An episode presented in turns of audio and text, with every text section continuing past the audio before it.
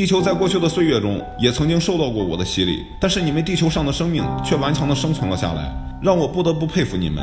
看来宇宙中的生命并没有我想的那么脆弱。但是为什么你们会不受我的暴虐呢？你们的科学家发现我经常光顾银河系，但是银河系的边缘我不经常去。你们的太阳系恰恰就在银河系的边缘，所以你们受到我的影响很小。从距离上看的话，距离银河系中央大约三点二万光年之外的宇宙生命生存下来的概率会更大一些。所以从星系的分布特点可以看出，生命适合在大型星系的边缘生存，这里的空间环境是最安全的。二零零四年的时候，你们的地球曾经遭遇过巨型耀斑的袭击，那是一个来自宇宙深处的我的兄弟袭击了地球的大气，那一次袭击前所未有。